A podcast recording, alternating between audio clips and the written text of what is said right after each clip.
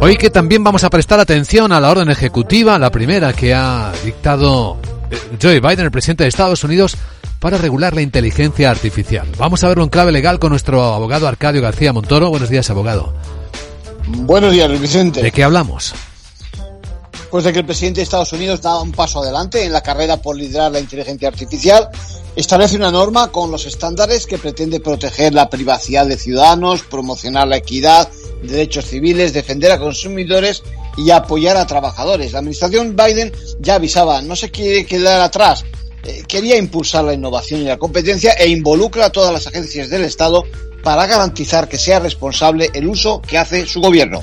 Bueno, marca un camino de consenso a la industria muy diferente a la ruta de la Unión Europea.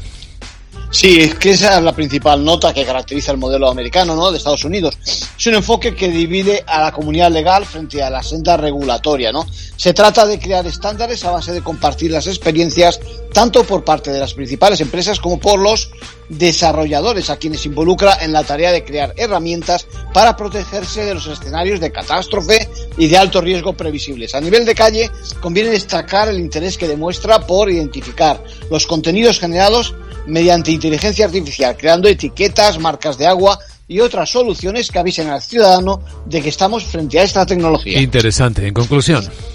Pues estamos ante un exceso, estemos ante un exceso de confianza en la industria en los Estados Unidos o ante el impulso regulatorio de la Unión Europea que tendrá la inteligencia artificial que su utilización se ha convertido ya en asunto prioritario de los gobiernos. Pues es obvio. Gracias, abogado.